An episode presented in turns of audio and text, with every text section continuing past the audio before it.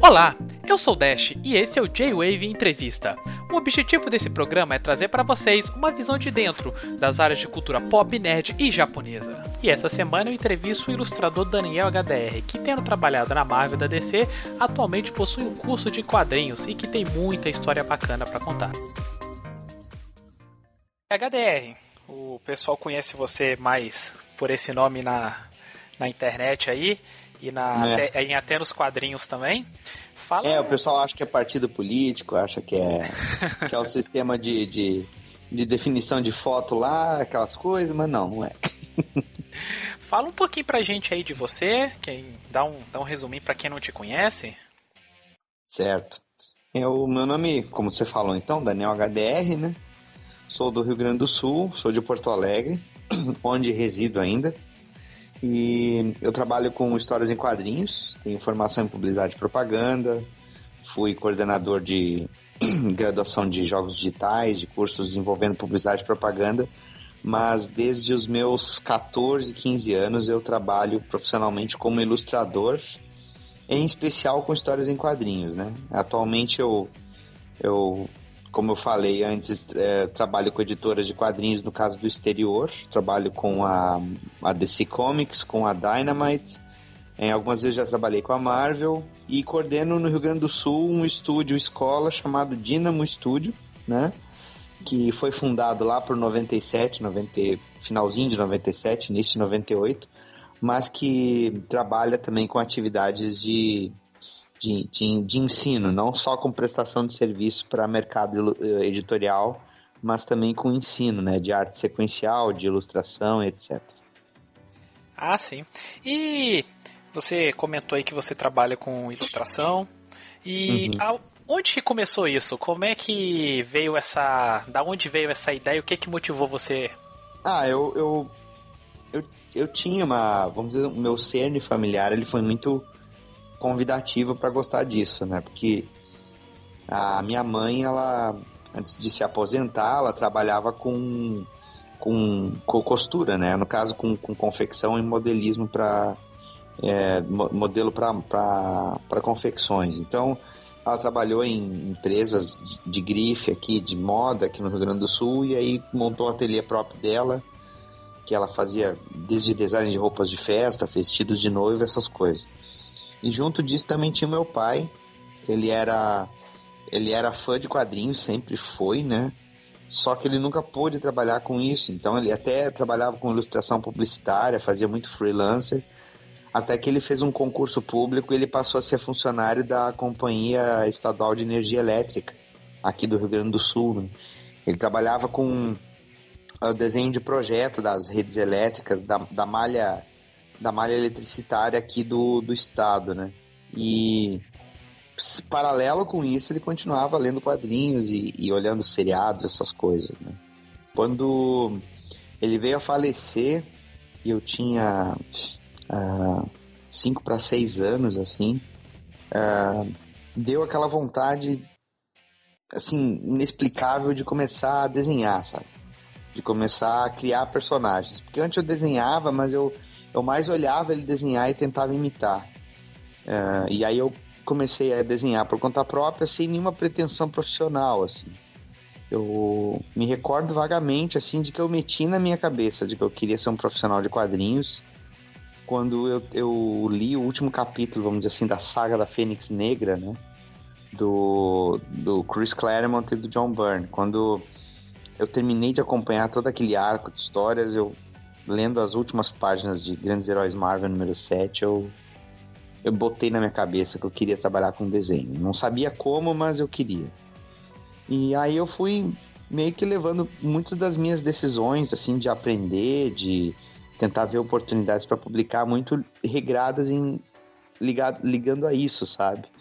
Então, vamos dizer assim, os primeiros trabalhos que eu consegui, por assim dizer, eles nem eram trabalhos para editoras de quadrinhos, eles eram para ilustração de jornal de bairro, de ilustração para folder, para cartilha, coisas que eu podia utilizar o fato de estar tá desenhando para ter um, um retorno financeiro. Foi quando eu me vi na situação de ser um ilustrador. Né?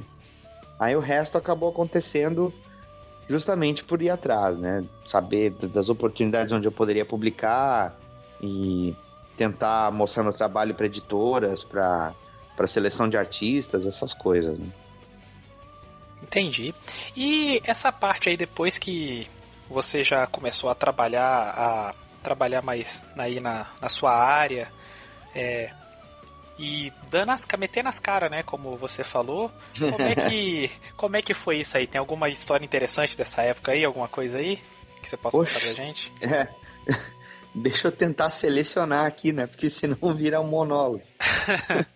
É muita coisa. Eu, eu, diria que o meu, meu primeiro trabalho profissional, ele foi inclusive o, meu, o primeiro calote que eu sofri, assim, porque um, eu me lembro que eu já tinha o meu, o meu fanzine, eu tinha começado a fazer a minha revista independente, por assim dizer, com 13 para 14 anos, né? O meu fanzine se chamava Novo RAF, ou RAF somente, né? Que é um termo que se dá para rascunho, né? E Aí eu tava tentando conseguir anunciantes para custear a produção do meu fanzine, né? Que eu tava fazendo em Xerox. E aí eu, eu no comércio local aqui do, do meu bairro, eu acabei encontrando uma detetizadora que é, eu ofereci para eles um, um, anúncio, né? Um anúncio pago dentro da, desse meu jornalzinho, dentro desse meu fanzine, que eu botava para vender em bancas, tudo. E aí eles falaram assim que que tinha uma oferta melhor, assim, que eles queriam que eu ilustrasse um folder novo deles, que eles viram as minhas histórias em quadrinhos nesse fanzine, e que eles queriam mostrar como os cupins atacam a madeira, né, e como é que pode se prevenir isso. Aí eles me deram as informações de como é que era o processo de trabalho deles, eu fiz a coisa toda meio cartoon, assim, uma historinha de duas páginas que era inserida dentro do, do folder deles. E aí, quando eu fiz aquilo e fui para receber, né? Cabaço, ao invés de ter feito um, um contrato e tudo mais, é, eles falaram que estavam divulgando meu trabalho. Então, é, todas as pessoas que olhassem, achassem aquilo interessante, eles iam falar que eu tinha uma publicação, essas coisas, e que a exposição que eles dariam para o meu trabalho seria o meu retorno financeiro. Ou seja, o meu primeiro calote, né? Que eu acabei. Caramba, passando. desde Desde essa época já tinha isso já então, de trocar por Pô, cara, isso existe há muito tempo essa história. Com muitos autores de várias gerações diferentes. Mas é. Agora, o pior de tudo é eu, com os meus 13 para 14 anos, ter que passar por isso, né? Ah, os caras não ter um pingo de pelo menos, não, vamos te dar um valor simbólico que seja, né? Ou até ter comprado um anúncio do meu, do meu jornalzinho e depois tentado fazer uma, parceria ou coisa do tipo, mas nem isso rolou. Mas é bom, a vida ensina, né? O cara começa a ficar vacinado para essas coisas. Eu, eu acho que é a mais. Eu diria que é a mais uh, pitoresca, assim, vamos, né? nesse início de trabalho, né? Quando eu comecei, assim. E como é que você. Como é que foi da. De sair da parte mais amadora e para ir para a vida acadêmica e tudo mais, porque salvo se eu tiver errado, você me corrija. Nessa época até hoje a gente não tem muita muita escola de arte no Brasil voltado para quadrinhos, para essas coisas assim. Como é que foi para você encontrar uma que tivesse ali próxima do que você estava querendo fazer?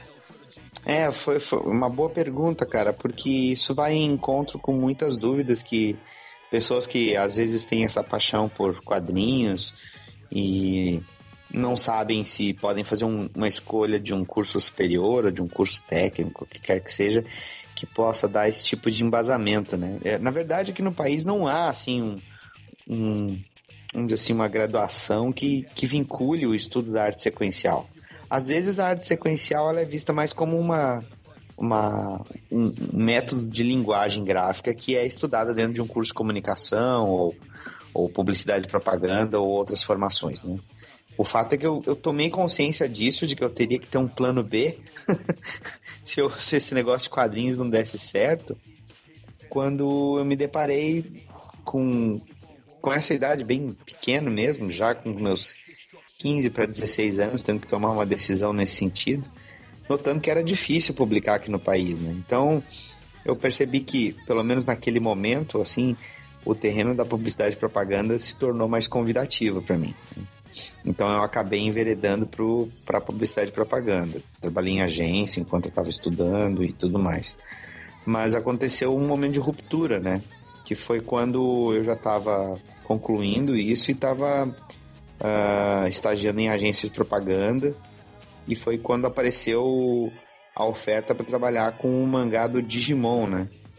Que era o quadrinho que estava a animação que estava começando a estrear né, no Japão e estrear aqui no Brasil e tudo mais. E o quadrinho que eles iam ter, o mangá que eles iam ter, era uma, ia ser uma produção uh, nipônica e americana, né?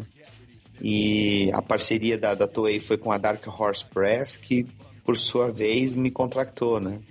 E aí eu entrei no time de artistas. E era um time porque antes a revista ela era quinzenal, né? Então, enquanto eu fazia os números ímpares, um outro artista no, no, no Japão fazia os números pares. Aconteceu que depois eu, eu comecei, eu assumi a revista por inteiro. E foi um momento que eu pude dar tchau para esse mercado publicitário, assim, me desliguei mais das agências, né?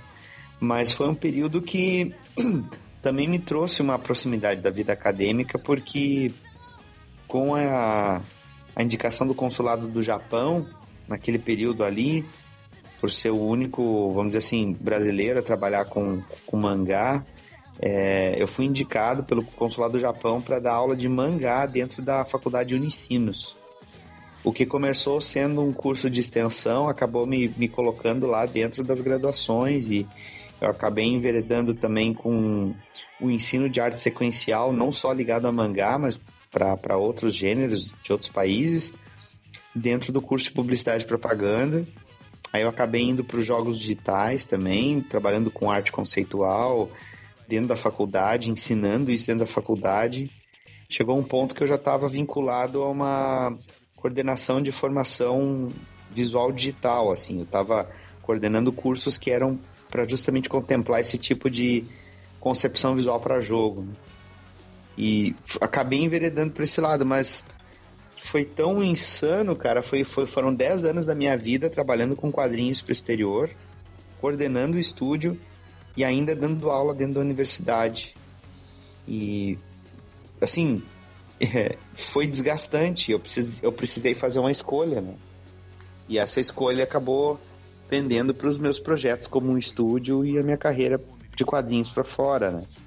Que eu não estava conseguindo na verdade, eu estava conseguindo conciliar, mas não adianta você fazer várias coisas, fazer todas elas meia boca, ao invés de você fazer de repente uma ou duas coisas, se focar mais nelas e se dedicar mais para ter resultados melhores. Né?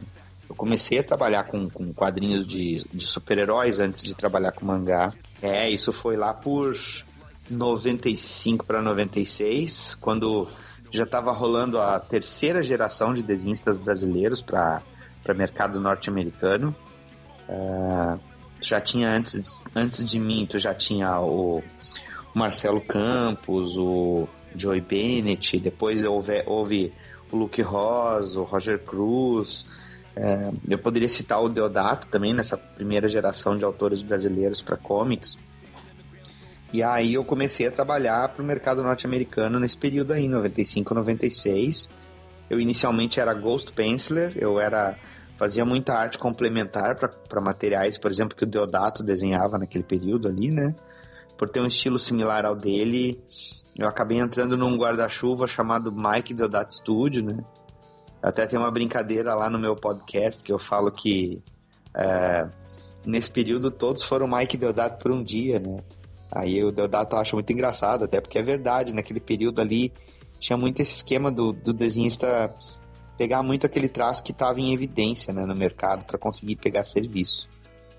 Quando eu comecei a, a, publicar já com o meu nome, né, num, tipo um ano, dois anos depois já desse período, como eu estava, eu te falei agora há pouco, estudando publicidade e propaganda, tava difícil conciliar, sabe? Por, por eu ser muito, por, por eu ser muito inexperiente também, tinha muito aquele esquema do peso da camiseta, né? Você quer que a coisa fique perfeita aí, porque você tá pegando aquele título daquele personagem, daquela super equipe que você cresceu lendo, ficava aquela expectativa medonha, sabe? E isso fazia com que tu perdesse muitos trabalhos das disciplinas ali, de publicidade e propaganda, então, no meu caso, né? Ou então é, você tivesse muitas noites mal dormidas e, pô, eu já tava com 21 anos e tava tendo pedra no rim, sabe? Justamente Nossa. por não me cuidar, é, me detonando, assim, tomando energético e, e café e dormindo tipo 4 horas para conseguir cumprir os prazos que eram muito apertados naquele período. Então, é, foi um começo que eu precisei ter um hiato por causa desse tipo de condição que eu estava me colocando. E foi aí, depois desse ato, que eu intensifiquei meus trabalhos aqui para o Brasil com quadrinhos, além de publicidade e propaganda, né? Que foi ali por 99 e 2000 que surgiu de novo, daí trabalhando com comics, dessa vez um trabalho envolvendo mangá, que era o caso do Digimon. Então, quer dizer, o Digimon ele foi no intervalo que eu me impus né? Mas antes desse trabalho do Digimon, teve esse, esse período aí que eu, que eu trabalhei com a Marvel, com a Image, nos primeiros trabalhos assinando como Mike Deodato Studios e depois já assinando com o meu nome, né? E qual foi o a primeira vez que você trabalhou lá para fora? Como é que foi? Qual título, se você puder falar? Como é que foi? Ah, pô, sem, sem problema. O primeiro trabalho que eu peguei lá para fora foi uma, um especial da Red Sonja chamado The Scavenger Hunt. A Red Sonja, para quem não sabe, é a criação do Robert E. Howard, né? Que é o criador do Conan, né? Uh, e ele, ele, o personagem, no caso a personagem, estava com a licença pela Marvel, né? E aí teve essa edição especial que eu, que eu fiz metade dela, ela tinha 60 páginas, se não me engano. E eu fiz metade dessa, dessa edição. Depois disso, eu comecei a pegar outros trabalhos já como auxiliar do Deodato. Entre eles teve ah, algumas páginas do, do, dos Avengers, que ele estava desenhando na época. Depois, quando ele estava fazendo os layouts da revista lá do estúdio do Rob Life, do a Glory também, eu cheguei a fazer algumas edições. Aí quando começou a sair o meu nome, teve, teve outras coisas também, quando começou a sair o meu nome já em trabalhos uh, no título dos X-Men, em trabalhos do título do Homem de Ferro, uh, entre outras coisas da Image, foi esse período aí que eu precisei dar um tempo, né? E aí uh, eu, eu te diria que foi, foi quase foi um ano, um pouco mais de um ano nesse período de adaptação, que eu estava muito como desenhista auxiliar, né? E foi um período muito, muito maluco, porque uh, hoje em dia a gente tem banda larga, né, José? Mas assim, uh, naquele período ali, um artista, quando ele tinha que fazer uma página por dia e, portanto, ele tinha um gibi de 20 páginas para fazer, ele precisava fazer essas 20 páginas em 10 dias. Porque os outros 10 dias era para enviar o original, que ia chegar lá na editora, que ia ser digitalizado e que depois ia ser enviado para você. Nossa. Então, era muito insano. Tu tinha que fazer duas, três páginas por dia. E isso se o trabalho não vinha com o roteiro já queimado prazo, né? Então tinha muito esses esquemas de montar times, né, para tentar terminar a revista, ou então você pegar e botar todo mundo desenhando parecido para ajudar um dos autores, fazer os cenários e tudo mais, para conseguir cumprir esses prazos malucos, né?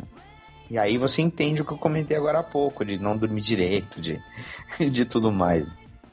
Como é que foi para você, que é desenhista, essa coisa de primeiro fazer ali um, um comics, depois fazer um mangá? Teve alguma diferença, algum baque assim, ou mesma coisa? Como é que é? Eu não diria que teve diferença. É, é muito uma questão de você entender como o seu desenho funciona. Porque quando eu mandei os primeiros testes lá para fora, uh, eu tinha uma, uma bagagem anterior já de mangá, tinha minha influência de comics, mas eu também lia muito quadrinho europeu. E eu tinha influência de autores como Serpieri, Manara, uh, Moebius também, na utilização de achuras, né? E aí quando você, quando eu mandei o, o, os meus primeiros trabalhos para pegar uh, projetos como desenhista lá para fora, uh, esteticamente o, o mercado de quadrinhos estava flertando muito com aquele quadrinho da, de super-heróis da Image dos anos 90, que é um quadrinho que tinha uma estética muito associada ao Jim Lee, ao Mark Silvestre, ao Todd McFarlane, etc. Que foram os caras que fundaram a Image, né? Que saíram da Marvel e foram fundar a Image. Então a indústria, ela recebeu muito essa carga estética dos quadrinhos desse período. E o meu, o meu, meu traço não tinha a ver com aquilo. Então, quando eu comecei a observar esse tipo de associação que tu pode fazer com o teu desenho usual, usando algumas daquelas linguagens visuais e referências para fazer rosto, postural dos personagens, anatomia e tudo mais, eu, eu passei por essa adaptação e aí eu entendi, por exemplo, quando eu, eu acabei migrando para o mangá foi meio que o resgate de muita influência, porque eu já gostava de mangás antes. E aí, quando eu fui pegar o Digimon, um, o meu portfólio já estava constituído, a maioria dele, por traço com influência do mangá. Porque o intervalo que eu me impus, que eu, que eu comentei agora há pouco, ele estava. É, ele estava. Foi um intervalo no mercado norte-americano, mas ele não estava sendo um intervalo aqui para o Brasil, né? E aqui no Brasil estava tendo uma procura muito grande do, do traço oriental nas bancas, porque começou a ter uma popularização de animes na TV aberta, né?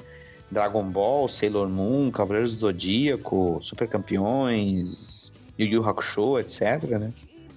E aí as editoras que já publicavam quadrinhos nacionais começaram a perceber que tu tinha um nicho que estava querendo histórias com aquele traço, mas tu não tinha produção, né?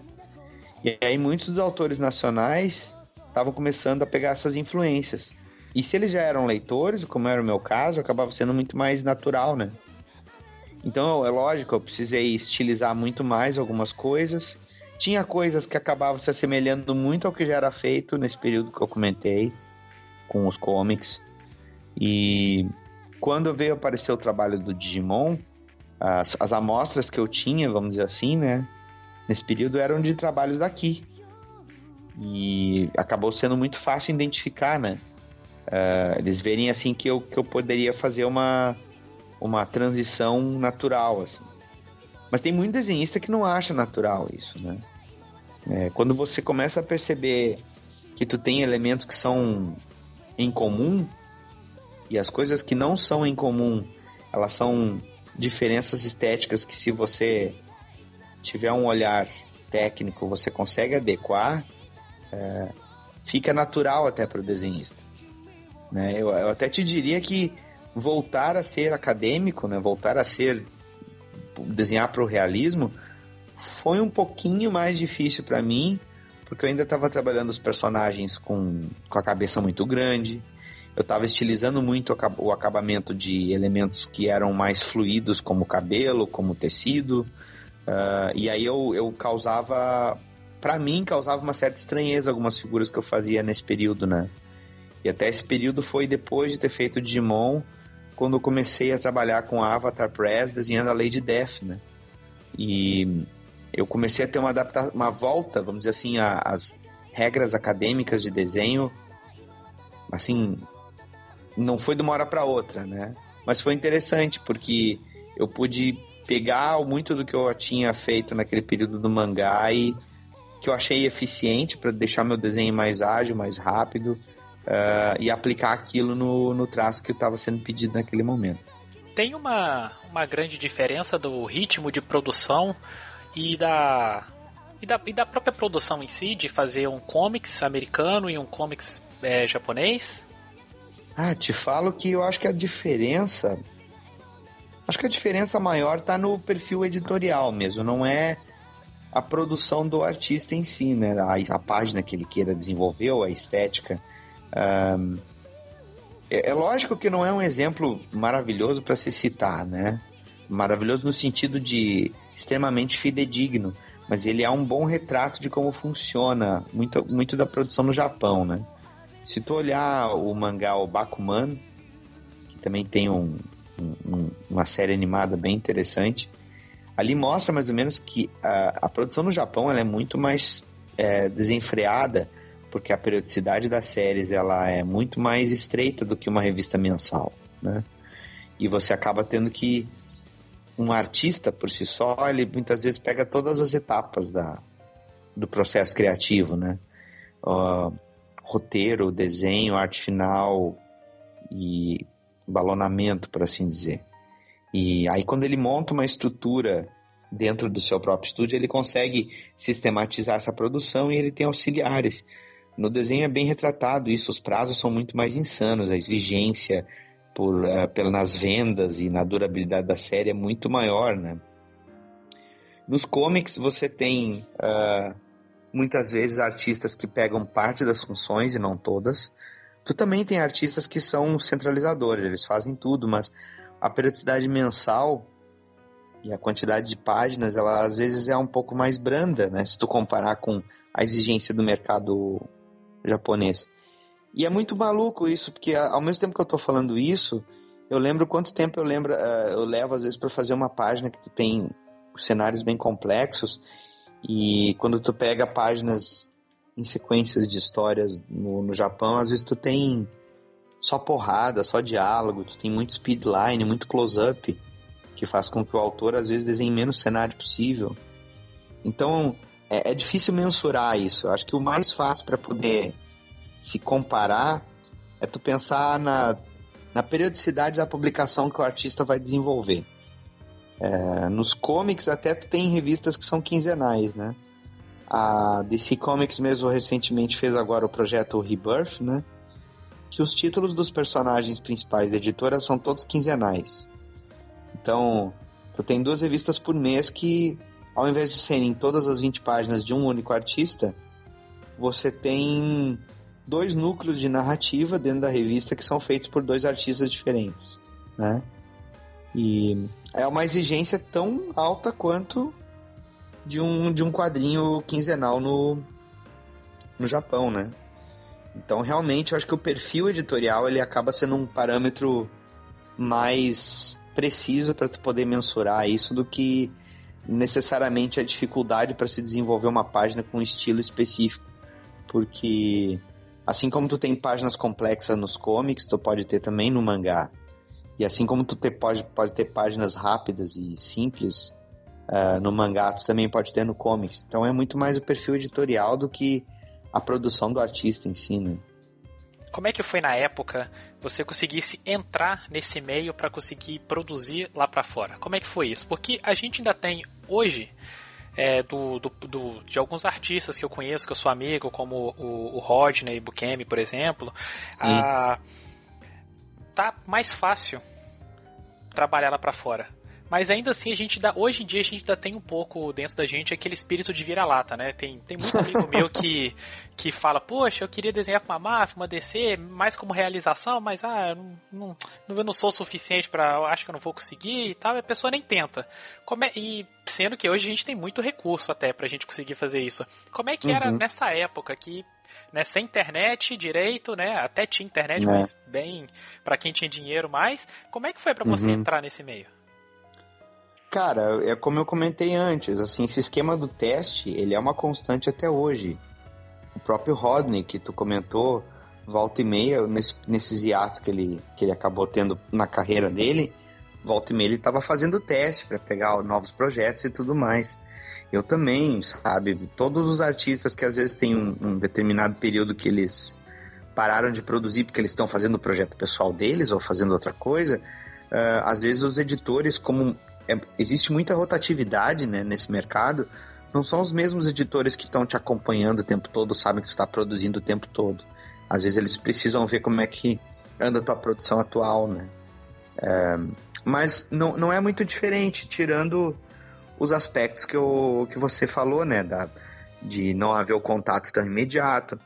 Mas aquele período ali dos anos 90, existia algo meio uh, intransponível, assim, que uh, o estúdio Art Comics, que era a única empresa que representava artistas para o mercado norte-americano naquele período, uh, era, vamos dizer assim, a parte que estreitava esse contato, né?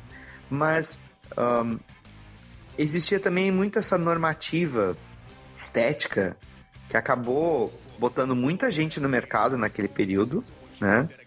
Mas essas pessoas também, muitas vezes, quando o mercado deu uma enxugada, quando a própria demanda das editoras reduziu, depois daquela bolha especulativa que teve ali nesse período dos anos 90, de, das variant covers e uh, dos quadrinhos vendendo milhões de exemplares, e aí boa parte dessas compras eram para especular depois, e aí, consequentemente, muitas editoras menores que davam demanda de trabalho estavam fechando, editoras grandes estavam fechando todos aqueles títulos novos que eles criaram, então restringiu-se muito a procura.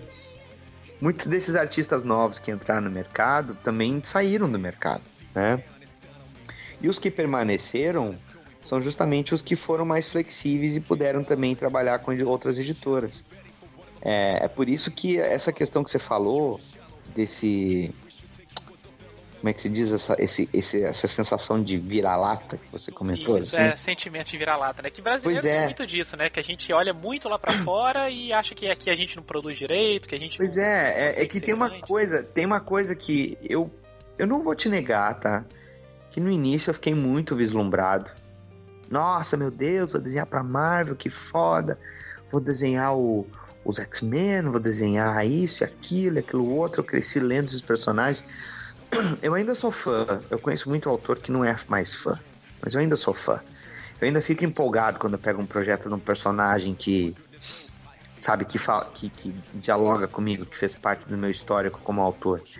E justamente uh, isso ajuda a manter o ímpeto criativo, a empolgação, a buscar sempre as novas ideias, as motivações artísticas e tudo mais. Mas assim, com o tempo eu percebi que na verdade eu quero poder é trabalhar com desenho. Eu, uh, então assim, a mesma empolgação que eu vou ter desenhando um personagem que eu gosto tanto como o Superman e que eu pude desenhar durante três anos praticamente lá na DC, eu vou estar tá trabalhando pegando um outro personagem de outro escalão, sabe? Ou pegando um personagem de uma outra editora que não seja necessariamente Marvel ou DC, sabe? É, o fato de poder contar uma boa história e poder também ter o retorno, sabe, desse trabalho que muita gente acha que não é trabalho, é, isso, isso é enriquecedor, sabe? Pra, pra, quando a gente trabalha com uma coisa que, que vem da nossa imaginação e que é algo que é, acaba sendo fruto de tanto esforço de prática e tudo mais. Se a pessoa ela, ela se considera assim não capaz de poder trabalhar para uma editora dessas ou, ou, mesmo isso sendo sendo assim tipo aquele aquele troféu que você quer ter na sua prateleira do tipo já fiz ou estou fazendo né uh, eu acho que nessas horas que o sujeito pode titubear ele tem que realmente pensar assim afinal de contas por que que você está nessa né? Por que, que você quer trabalhar às vezes de 4 a 6 horas ou de 6 a 8 horas, dependendo do, da página, da complexidade, em uma coisa que quando o leitor lê, é, ele tem uma imersão completa, mas aquele trabalho que você demorou na página, ele vai virar a página e vai para a página seguinte, sabe? Ele não vai ficar ali olhando, se deleitando com o teu desenho na primeira experiência de leitura dele. Por que, que você está nessa, né? Se você achar ali naquela, nessa pergunta a resposta de que você tá nessa porque você gosta de fazer quadrinhos, que é a sua cachaça, sabe? Que é aquilo que você curte, você vai perceber que Marvel e DC não fazem a diferença no teu currículo. Tu vai continuar sendo um desenhista autêntico, um desenhista que gosta daquilo.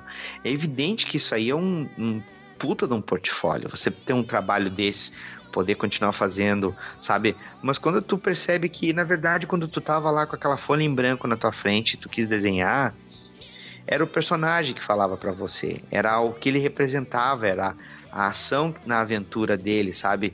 Uh, é que você queria botar no papel. Não era necessariamente o selo. Você ficou fã do selo depois. Então, quando tu, tu responde esse tipo de questão com mais naturalidade para si, tu percebe que todo o trabalho ele, ele é edificante. Da mesma forma que se você está começando e aí de repente você quer passar para uma editora independente para daí chegar numa editora grande dessas, uh, esse trampo da editora independente vai ser tão importante ou tão defini definidor na tua, na tua carreira quanto de repente um mês que você ficou fazendo filim numa editora ou cinco meses que tu ficou lá de, de desenhista tapa-buraco de algum título, sabe? Porque uh, o editor daquela revista que vou te chamar para fazer aquele trabalho, ele viu que você já segurou as pontas naquela editora menor. E ele viu que você é um profissional, sabe? Uh, que você não foi só pela, pela camiseta, ou você, não foi só pelo, pelo suposto glamour que possa ter, né? Então, essa, é, essa resposta ela vai te definir muito mais profissionalmente. E ela vai é, ela vai ser o, o, turning point da tua carreira. Ela vai ser o que vai te tornar realmente um profissional. A ponto de poder pegar um título de uma editora grande, quando isso vier a acontecer, ter a mesma sabe, a mesma empolgação é, e sem perder as rédeas da situação sem ficar tão milindroso que vai queimar o teu prazo, ou sem ficar tão nervoso que não vai conseguir fazer uma linha, sabe? É isso que vai te definir como profissional. E passado isso, como é que foi? Da onde que surgiu a ideia e como é que foi a, a parte de se abrir o, o seu estúdio, escola, como é que foi isso? Bom, o, as atividades como professor, elas acabaram caindo no meu colo, porque uh, nesse período que eu estava fazendo o meu fanzine, né, e estava começando a mandar os meus trabalhos para para testes, né, para publicar no exterior, e eu já tinha HQs de terror publicados aqui no Brasil, já trabalhava com ilustração para publicidade e tudo mais. Uh, foi um período que uh, eu, eu comecei a dar aula mais para ter um, como é que se diz, uma, um reforço financeiro, né? Porque os meus estudos eram particulares, eu não estava pagando por. Eu não estava, como é que se diz, eu não estava numa faculdade federal, né? E, e aí, eu, além disso, eu tinha despesas para ajudar na casa também, né? Uh, como eu falei antes, né? A, o meu pai veio a falecer e a minha mãe, ela ficou viúva, pensionista, e hoje em dia aqui no Brasil, um pensionista, ainda mais sendo um funcionário público, é, você não consegue ter muitas, muitos privilégios, né? Então, sempre ajudei em casa, eu sou filho único, e eu sempre ajudei financeiramente na, na, na casa. Um, e aí eu comecei a dar aula, e com o passar do tempo, né, tendo todas essas funções, eu senti a necessidade de que se eu quisesse continuar trabalhando com desenho e gerenciar todas as oportunidades que eu estava tendo, eu precisava montar uma sistemática. E foi quando eu desenvolvi o estúdio. Uh, e aí o estúdio, a gente muitas vezes eu tinha colaboradores que quando a gente pegasse um trabalho num volume muito grande, a gente montava equipes e dava demanda para isso. Trabalhos diversos, como cartilhas institucionais, é, ilustração para jogos, todos esses tipos de trabalhos que não eram necessariamente quadrinhos, né? Que é aquele tipo de coisa que eu poderia fazer sozinho, me concentrando e tudo mais. Um, a criação do estúdio como, como escola, ela acabou ocorrendo muito tempo depois, porque essas atividades como professor, com a marca do estúdio em si, elas já ocorriam em parceria com, com instituições públicas. Essas instituições públicas Hum, como Museu de Comunicação Social, outros prédios públicos que tinham atividades para cursos de extensão. Uh, surpreendentemente, essas atividades minhas com curso, elas, elas perduraram por bastante tempo nessas instituições, como parceiro dessas instituições. Mas eu, eu sempre senti a necessidade de poder fazer as coisas uh, um pouco do meu jeito, assim, tendo uma estrutura que eu pudesse ter um controle maior, como uh, oferecer Wi-Fi para o aluno, ou ter uma, um, uma gibiteca, no caso, para o aluno poder ter acesso a acervo de pesquisa e tudo mais, um local onde pudessem ter pranchetas de desenho, um ambiente para se trabalhar com isso mesmo. Foi quando daí em 2015 eu instituí o espaço do, do Dynamo Studio mesmo, né? Em definitivo como com a sua sede física, que fica aqui em Porto Alegre, e com as turmas ocorrendo todas dentro da, do, do nosso espaço físico, mesmo espaço físico onde a gente trabalha para as editoras. Né? Então, assim, é, o, o ensino acabou sendo uma atividade que caiu no meu colo, mas eu acabei descobrindo justamente porque no meu início eu não tive uma instrução. Tu, tu fosse, tu fosse bem, de, bem perspicaz na tua, nas tuas per, primeiras perguntas lá, quando tu comentou sobre a formação, né? A minha formação como autor de, de, de quadrinhos, ela não foi necessariamente estudando só quadrinhos, né? Eu precisei estudar figura humana, perspectiva, luz e sombra.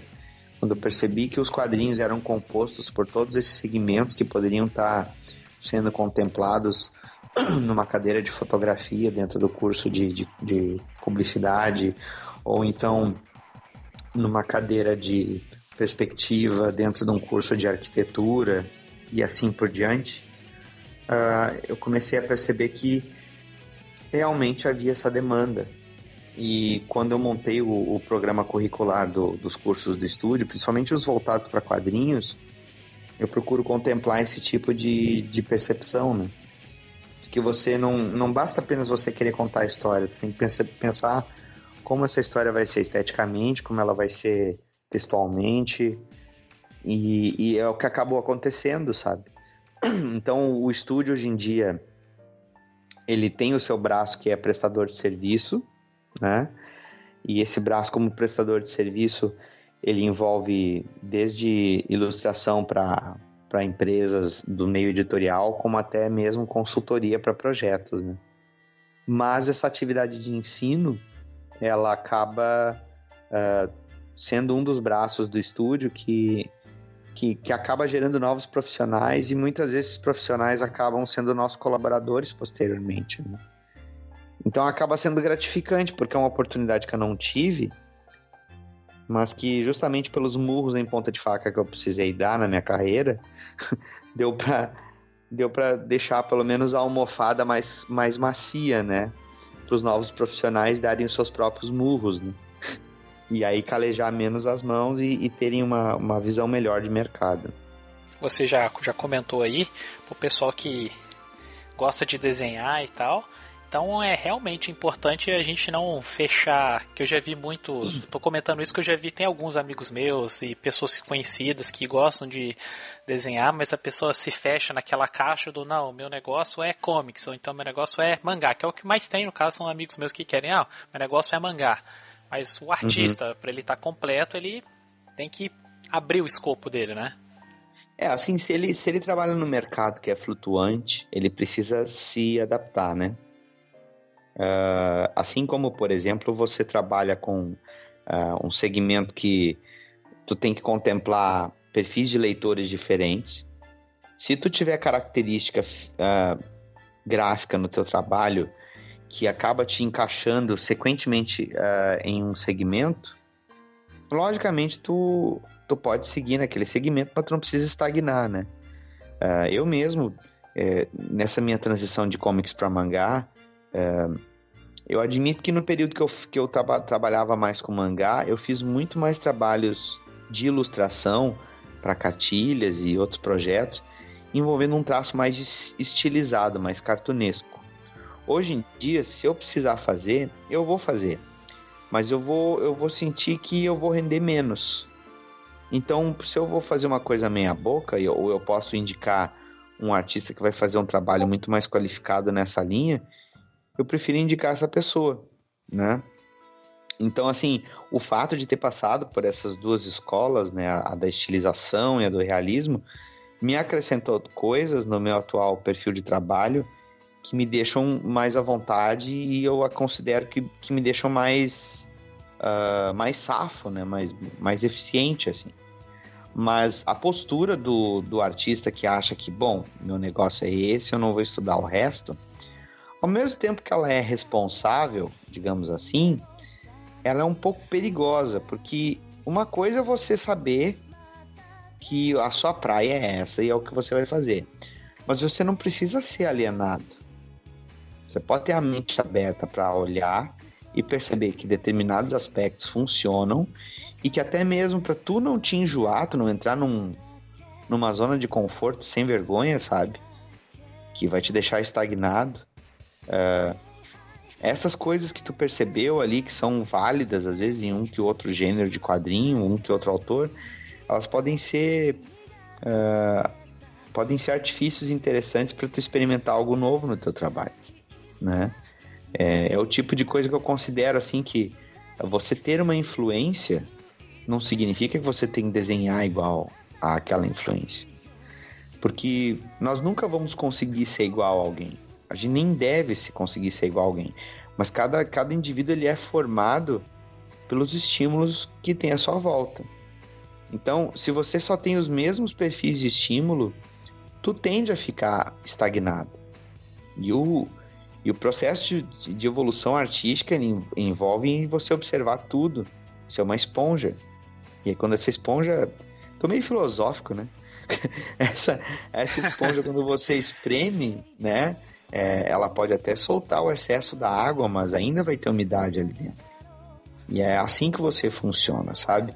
Então, a própria humanidade, sabe? O, o fato dela se miscigenar é, e, consequentemente, perpetuar o seu genes e ficar mais forte, tu acaba se tornando um indivíduo cada vez mais evoluído.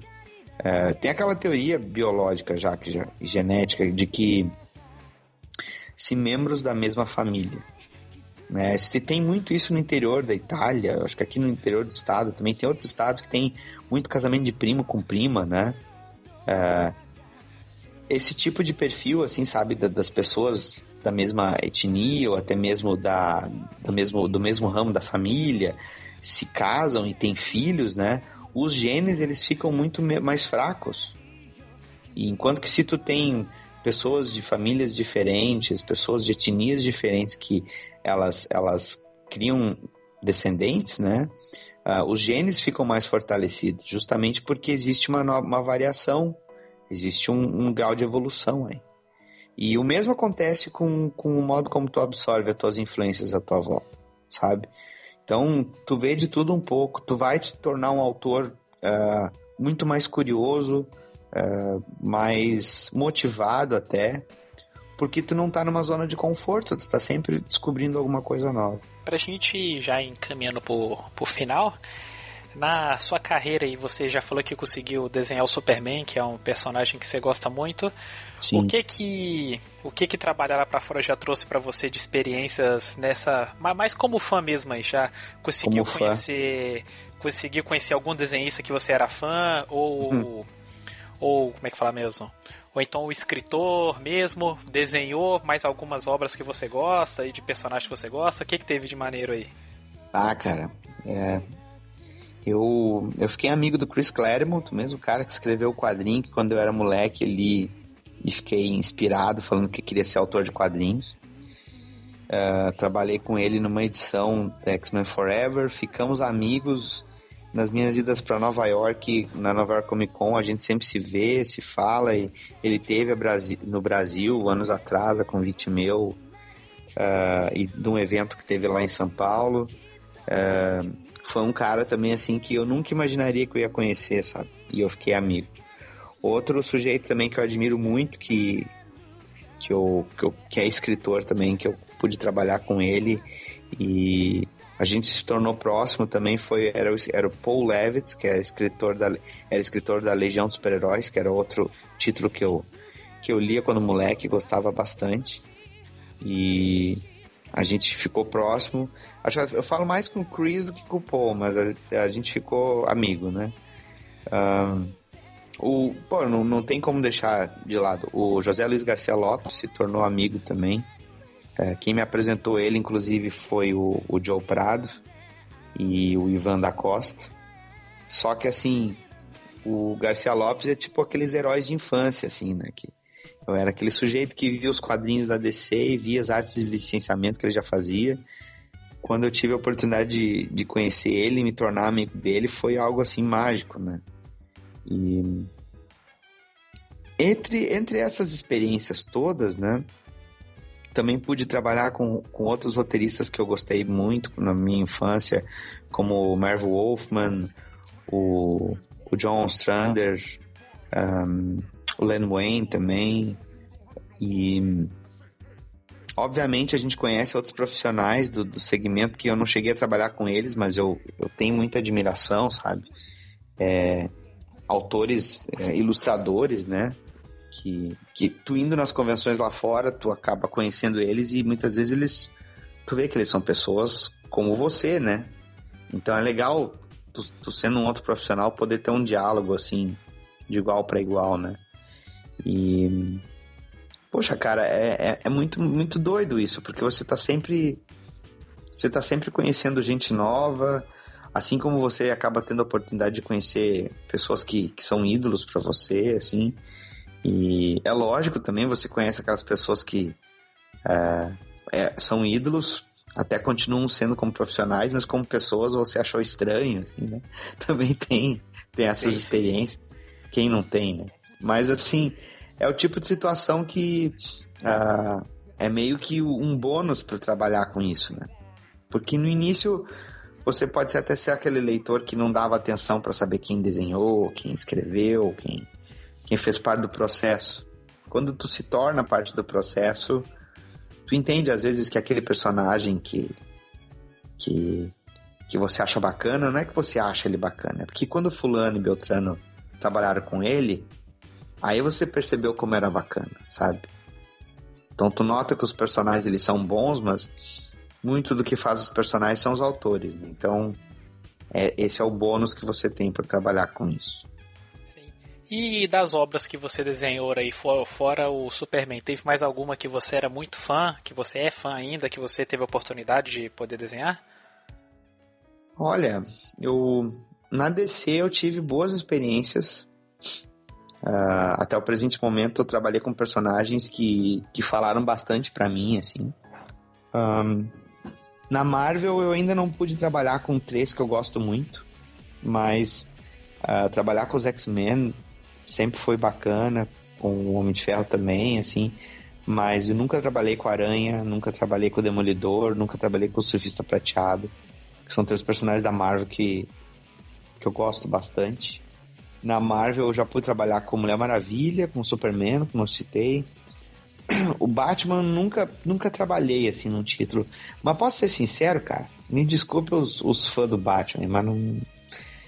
Eu acho o Batman um personagem bacana, mas eu não, eu não, não perco sono assim se eu, se eu não trabalhar com ele. É sério, cara. Eu, eu curto, até acho bacana. E, e, só que eu tô. Atualmente eu tô trabalhando com o The Shadow, né? Com o Sombra na Dynamite. Eu posso dizer que eu tô me divertindo muito com o personagem. Talvez com essa proximidade de um quadrinho mais urbano, né, mais uh, detetivesco, assim, talvez se fosse pegar o Batman agora, talvez eu, eu me divertisse mais, descobrisse mais um personagem para gostar de trabalhar. Mas eu tô adorando trabalhar com o Shadow. E o Shadow foi uma experiência, foi uma coisa também bem inusitada, porque eu sempre gostei do personagem, mas eu eu sempre tive um apelo maior do meu trabalho com a linha da ficção, assim. Então, quando eu fiz Tropas das Lanternas Verdes, a própria Legião dos Super-Heróis e esse tempo, o tempo que eu fiquei no Superman, assim, o esquema do Fantástico, ele sempre foi mais convidativo, sabe? Trabalhar com, com, com essa temática, com visuais alienígenas, com coisas mais fora da casinha. Assim. E talvez essa vontade de trabalhar com o Homem-Aranha e com o Demolidor, né? Seja um pouco de, dessa curiosidade de trabalhar com temas urbanos. E aí, quando apareceu o Sombra, que era um personagem que, que eu tinha descoberto já quando a DC Comics estava publicando ele no, no período pós-crise das Infinitas Terras ali, que o Bill Sienkiewicz desenhou, que o Howard Shakin desenhou, né? Que o Kyle Baker também desenhou. Eu tinha dois amigos meus aqui da velha guarda de colecionadores de quadrinhos aqui do Rio Grande do Sul, que eram uh, o Oscar Cristiano Kern e o Jorge Barvinkel, que eles gostavam muito do Sombra, né? E o Sombra, para quem não sabe, foi o personagem que. um personagem de Pulps clássico. Uh, os Pulps eram os primeiros livros né, envolvendo ficção, histórias fantásticas e policiais, que inspiraram os primeiros autores de quadrinhos de super-herói. Né? O próprio Batman ele tem muito do Sombra, né? do Shadow. É, quando ele foi criado em 1939, né, o, o Batman, o Sombra já existia, já tinha novela, tinha livro, tinha quadrinhos, né? Então, Uh, eu, eu vi muitos desses quadrinhos originais do Sombra através desses meus dois amigos que já são falecidos, né? E aí quando eu vi as versões deles mais modernas pela DC, eu achei do caralho, sabe? E muito tempo depois aqui tô eu fazendo esse quadrinho do Sombra, que tá sendo um, um pé nesse quadrinho de detetive, quadrinho mais policial, mais no ar, né? E tá sendo muito divertido, cara. Talvez depois disso, né, pegar o Batman seja menos alienígena, menos, menos estranho para mim. Mas no presente momento, o Sombra tá me suprindo toda e qualquer vontade que, que eu teria de desenhar o Batman. Já teve algum personagem que você ficava meio. Ah, torcia meu nariz para ele, você desenhou e você teve uma visão diferente dele? Ou ah, que pergunta. você desenhou e. Ah, continua a mesma coisa? Não, boa pergunta, boa pergunta. Eu, quando eu desenhei o Firestorm, o nuclear, né? Eu sempre achei o personagem um pouco, sei lá, um pouco exagerado pra época, assim. É, sempre achei o personagem. Ele tinha uma premissa interessante, né? De ter o, o Dr. Martin Stein, o. O. Era Robbie Howe, não me lembro o nome do, do protagonista. Que os dois dividiam o, o, o, corpo, né? Quando eles se, se uniam e faziam o personagem lá, o nuclear. E eu tinha visto ele também no desenho da Liga, não, né, o desenho da Liga, o desenho dos Super Amigos, né, quando eu era moleque. Ele tinha lá aquela cabeça pegando fogo, aquelas mangas bufão, assim. Eu achava meio, sei lá, meio esquisito.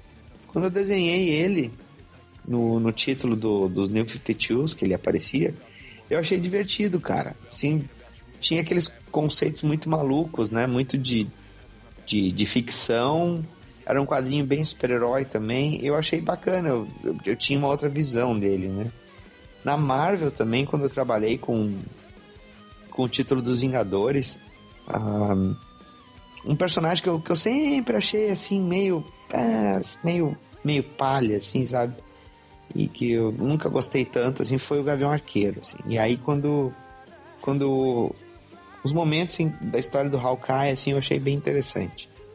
E são, é engraçado, né? Quando tu é moleque, tu tem os outros parâmetros, tu não tá olhando tanto como artista, né? É quando tu pega esses personagens que eles eles acabam te colocando numa região assim para desenhar coisas que você não desenha normalmente, é bem interessante. E eu te diria que a Sonja também, cara, foi a primeira personagem que eu desenhei, né, um trabalho profissional para fora, assim. Porque apesar de eu ler Conan, quando eu era moleque ali, tava cabação ali querendo desenhar para fora, eu nunca me imaginei desenhando uma história de espada e magia, assim, com, com guerreiros e cavalos e, e essas coisas, magos e o caralho. E eu fui muito maluco, porque quando eu peguei esse projeto, eu nem sabia desenhar cavalo direito. Eu fiquei com medo, cara. Eu fiquei pensando, pá, fodeu agora, vai vir essa história, vai ter um monte de cena com cavalo, pá, eu tenho que aprender a desenhar cavalo antes que o roteiro venha, né? E eu peguei, porra, entenda, né? Não tínhamos Google, né, velho? Eu ali com meus 20 aninhos, peguei um monte de revista do Espaço Selvagem de Conan e revista de equitação com foto de cavalo, tentando decorar o formato da cabeça do cavalo. Os primeiros cavalos que eu tentava desenhar pareciam uns jegue. Nem tinha. Nem parecia um cavalo de verdade. E aí quando eu peguei o jeito, já consegui definir o shape, né, do, do bicho e tal. Veio o roteiro e das 60 páginas, das minhas só tinha duas páginas que aparecia um cavalo. Aí eu fiquei, tá, tudo bem, foi inútil? Não. E aprendi a desenhar o raio do bicho. Né? Mas o bacana é isso também, a personagem que eu achava, pô, bonita pra caralho, mas nunca me imaginava desenhando uma história de super-herói. Assim, uma história que não fosse de super-herói, né? Uh, acabou acontecendo e foi muito divertido. E foi meio que um, um pé que eu coloquei assim na fantasia medieval e eu não tirei por muito tempo, né? Tanto que aqui no Brasil eu fiz o Dungeon Crawlers com o Marcelo Cassaro, é, que era nessa temática também, no universo de RPG de Tormenta. Uh, eu tenho um projeto com o Leonel Caldela também, dentro do universo de Tormenta, que é o Batismo de Sangue, que também é no estilo medieval, né, de espada e magia. E a Lady Death também, quando eu trabalhei na Avatar, todas as histórias tinham essa ambientação. Então, foi, for, foram descobertas muito legais. Assim. E a última pergunta. o que, que você gosta mais de desenhar? É mais é, coisas mais medievais, coisas futurísticas, tempo atual, super-herói, coisa mundana? O que, que você o que, que você pega assim que você gosta mais assim, que você abre um sorriso maior, né? Que você falou que o negócio é desenhar, mas o que, que você abre um sorriso maior assim quando você vai pegar para fazer? Ah, mesmo com toda a diversão recorrente que eu tô tendo agora com decorrente que eu tô tendo com sombra, né, de quadrinho urbano e tudo mais, eu adoro ficção científica. Eu adoro criar designs de criaturas, arquitetura, design de veículos, de armas, essas coisas. É, é, é uma liberdade que tu pode misturar referências diversas, tanto de coisas que tu vê no cinema como em jogos. Então esse período na Tropa das Lanternas Verdes e na Legião dos Super-Heróis, assim, foi... Putz, foi, foi ótimo, assim. Deu pra fazer muita, muita coisa. E sempre que eu posso uh, pegar alguma coisa que envolva ficção científica, que eu possa ser mais contemporâneo, ou que eu possa ser retrô, sabe? Tipo, remeter aquele tipo de estética do Kirby, sabe? Uh, do, do Jim Starlin, ou, ou, até com influências de, de outros autores de outros países. É, sempre que eu posso, eu tô brincando com essa, essa estética. Então, assim, é o que me diverte mais. Então, se, se pega um projeto ali que diz que ah, vai ter uma, uma cidade e os alienígenas são todos com visuais diferentes e ou então a arquitetura é para lembrar ah, algum filme de ficção científica é sempre mais divertido é, acaba me remetendo eu acho até que é por isso que eu gosto mais do Superman que você tem essas coisas mais é, fora do comum assim tu tem o personagem urbano atuando entre a civilização pessoas normais e tudo mais. Mas quando tu envolve alienígena, tu envolve design de personagem, é, eu sempre acho mais legal. Você já deu bastante dica pro pessoal, mas e pro cara que tá, tá ouvindo a gente aí, que ele já desenha, ou mesmo aquele que não desenha, mas acha que já passou, que eu tenho conhecido meu até que é assim, que ele sempre sonhou em desenhar, mas ele, ah, cara, já tô perto dos 30, não passei da hum. época disso, não, não dá pra mim mais. Qual a dica que você dá pra esse pessoal? Tanto pro que sabe até pro que quer aprender. Tá. Acho que pro, pro, pro que sabe ou pro que, pro que quer aprender e se acha velho demais, ele tem que pensar mesmo o que, que ele quer fazer, né? Acho que tem muito a ver com o que eu falei antes. Se a pessoa quer contar uma história, não, não tem limite da idade, sabe? E se ela quer contar uma história, ser autêntica com ela, ele não, ele, o que ele tem que fazer é contar essa história. Ele pode até reconhecer que tem deficiências técnicas, que ele precisa melhorar e tudo mais. Mas isso é uma questão de esforço, sabe? Uh, o importante é ele querer contar uma história. Se ele se acha velho demais para trabalhar com uma coisa que ele pode achar que não é condizente com o modo dele pensar, talvez ele encare talvez os, os quadrinhos como algo que não fala mais para a idade dele. Eu acho esse tipo de pensamento também muito errôneo, né? Porque se tu já pensa assim, por que, que você está cogitando fazer, né? E se o sujeito está pensando, ah, porque eu quero ganhar vida com isso, quero ser rico, ter iates mulheres, iates mulheres, não, não vai acontecer isso, sabe? Para você ter uma vida digna, assim, tu poder pagar tuas contas e tudo, tu vai ter que trabalhar muito, cara. Se você quer entrar nessa área para trabalhar pouco, você não vai trabalhar pouco. Tem gente que já arrepia em pensar, nossa, fulano fica em cima de uma página seis horas por dia. Cara, isso é o normal, velho. Se você não quer ficar esse tempo todo fazendo uma história, então você não quer fazer uma história em quadrinhos. Você quer fazer qualquer outra coisa. Sei lá, se você quer ter uma loja de quadrinhos, se você quer ter um site que fala sobre isso, é, se quer estar envolvido no projeto editorial de alguma coisa, então você curte é, é é fazer parte do meio, mas fazer quadrinhos mesmo é uma coisa que exige dedicação, exige esforço, é, exige, uma, é, exige uma disciplina, é, que você está trabalhando com uma coisa que, que vinha naturalmente de você, que era aquele desenho espontâneo que não tinha regra, então essa disciplina vai te colocar em situações que você vai desenhar coisas que você não tem o hábito de fazer, que Uh, você às vezes acha difícil, mas tem que fazer, porque aquela página precisa ficar pronta. Então, se tu tiver consciência disso, você tá indo no caminho certo. Agora, se é mais velho ou não, se vai demorar para ficar bom ou não, a única pessoa uh, que, que precisa ser convencida de que você está fazendo algo e as coisas estão funcionando, primeiramente é você. Depois disso vai ser quem venha comprar sua publicação ou quem venha dedicar o seu tempo para ler, seu tempo para ler o que você fez, né? Então assim, é, aquele papinho também de, ah, eu não acho meu estilo, eu não sei qual é o meu traço, eu ainda não achei meu traço. Meu amigo, minha amiga, se você não está pensando assim, quem vai achar o seu traço, seu estilo, principalmente vai ser o seu leitor. É ele que vai notar os padrões se repetindo e conseguir identificar o que, que é característico do seu desenho de uma pessoa, de um cenário, de determinada coisa, etc e tal. Agora, para você dar esse, essa oportunidade de alguém ver o teu estilo, tu tem que produzir. Mesmo que a tua primeira história seja um cocô e a tua terceira história seja a menos pior, sabe? Sempre a tua próxima história vai ser a melhor, vai ser um passo à frente. Agora, esse histórico que faz a pessoa identificar o seu estilo, entender o seu trabalho. E esse histórico só se faz trabalhando.